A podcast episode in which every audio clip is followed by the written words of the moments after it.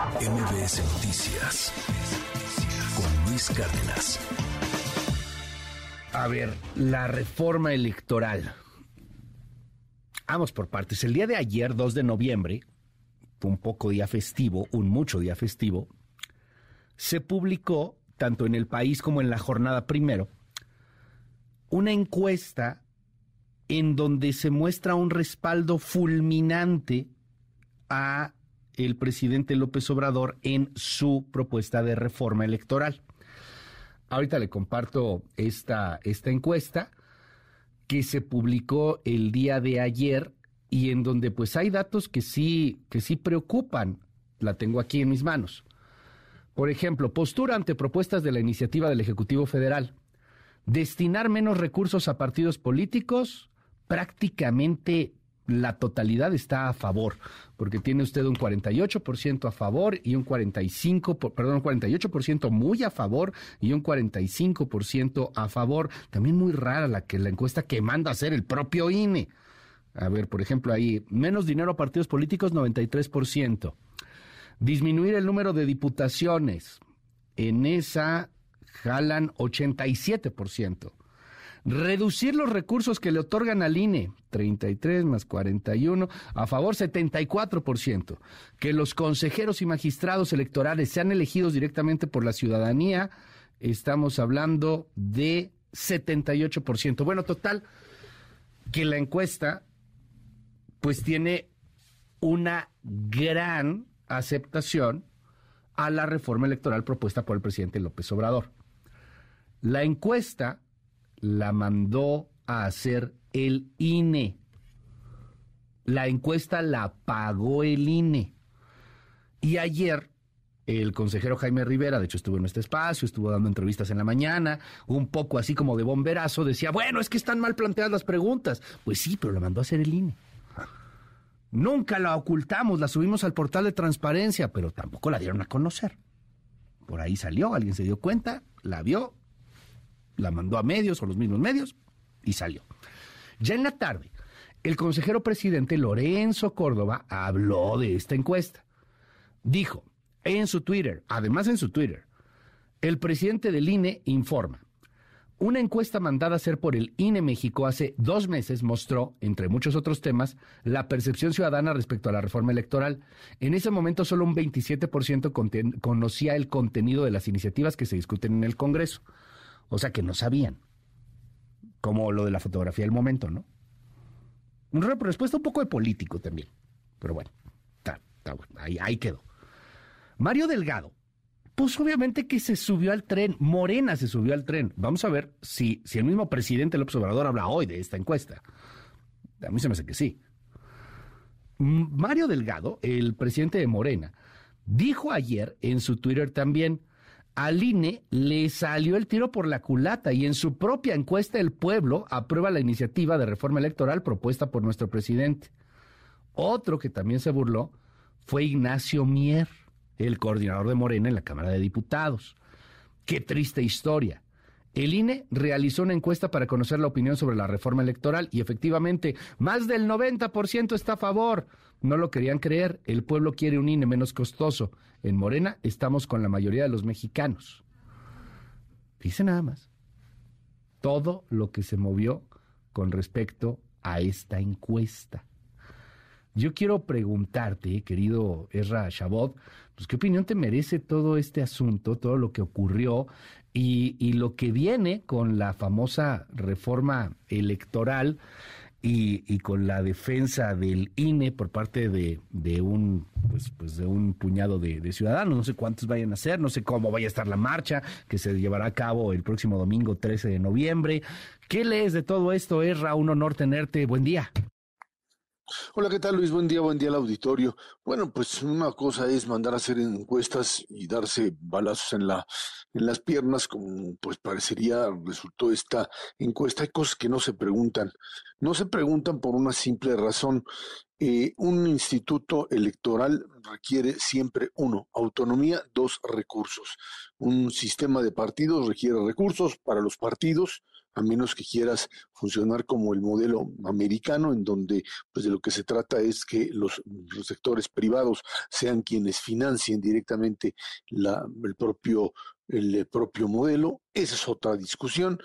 Pero eh, a mí lo que me queda claro es que esta idea de que el Instituto Nacional Electoral no es eh, aceptado por la ciudadanía, más allá de la encuesta, más allá de una encuesta, pues por supuesto mal planteada, mal planteada desde el punto de vista básicamente de que el INE no tiene por qué andar preguntando ese tipo de cosas, no es su papel, no tendría por qué hacer esto, eh, eh, meterse a hacer este tipo de encuestas. Hay un reconocimiento de la sociedad y lo sabemos al propio Instituto Nacional Electoral y el hecho es muy claro. En los países en donde las eh, elecciones funcionan, los los funcionarios que realizan las elecciones son independientes del poder los órganos que organizan y que finalmente tienen la capacidad de dictaminar sobre elecciones y de evitar que haya fraudes electorales son autónomos, son organizados por ciudadanos, o en el caso brasileño, las propias autoridades judiciales son quienes nombran al propio sistema electoral, Luis. Eh, esta, mm, pues, eh, eh, este, error o esta falla que realiza el propio Instituto Nacional Electoral o que es en la que cae el, INE, no quita del renglón la, el argumento o no anula el argumento. Instituto Nacional Electoral Perdóname, es que te perdimos por unos segunditos, pero ya, ya recuperamos. Ah. Adelante. Ok, la, eh, esta, el argumento de que el Instituto Nacional Electoral tiene necesariamente que ser el órgano a partir del cual pues tendríamos que seguir organizando elecciones no puede borrarse o no puede anularse por el hecho de que haya una encuesta en donde pues los ciudadanos opinen lo contrario. Luis, en este país de repente las encuestas que eran, como tú decías en algún momento, fotografías del momento, y así lo son, no pueden convertirse en el argumento definitivo, lo que opine en una encuesta la gente.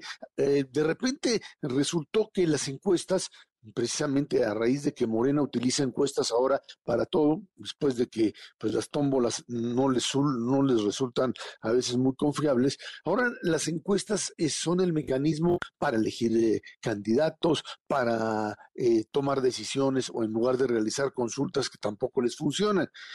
Esto es básicamente, pues, abaratar las propias encuestas o utilizarlas para lo que no son. Ahora sí que como diría el señor, el doctor Gatel, una cosa, las encuestas sirven para lo que sirven y no sirven para lo que no sirven.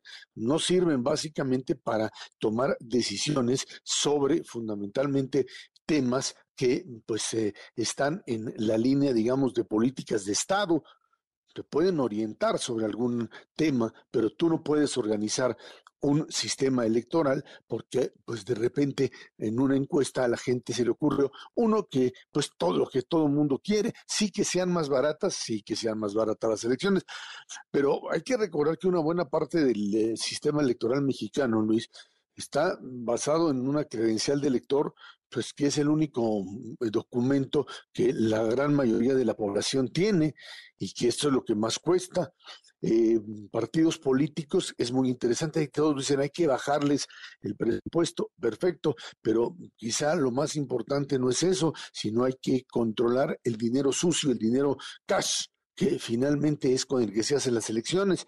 Los partidos en el poder son los que siempre dicen hay que bajarle el dinero a los partidos. ¿Por qué? porque tienen acceso a presupuestos del Estado y en función de eso tienen ventajas sobre los otros.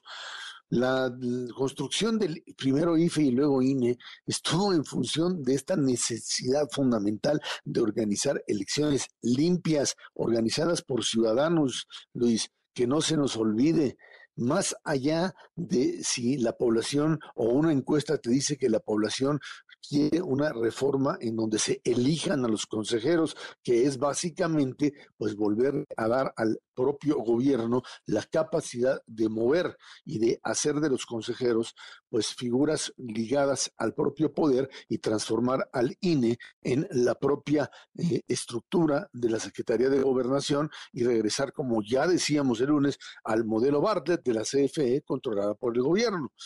Eh, Hay una obsesión, además, por parte del presidente de la República con el tema IFE-INE, a país del trauma que tiene con respecto a 2006, de esta narrativa, de este cuento del fraude que no existió y que siguen manejándolo y machacándolo. Así lo hicieron y lo convierten en otro mito nacional como los niños héroes, en donde, pues sí, ya el fraude es el fraude y a pesar de que no hubo una demostración, a pesar de que lo que trajeron en las cajas en ese entonces eran cero, era nada, a pesar de que ahí están los, las encuestas de salida y los eh, conteos rápidos y el PREP y cómo funcionó el, eh, el mito, la propaganda, el discurso del caudillo que dijo esto fue fraude, se convirtió básicamente en relatoría histórica por parte de aquellos que hoy detentan el poder. Pero esto no altera la historia. Se ha convertido en una obsesión para el presidente hacer del INE otra vez un instituto, dice, de democracia, o sea, de modelo controlado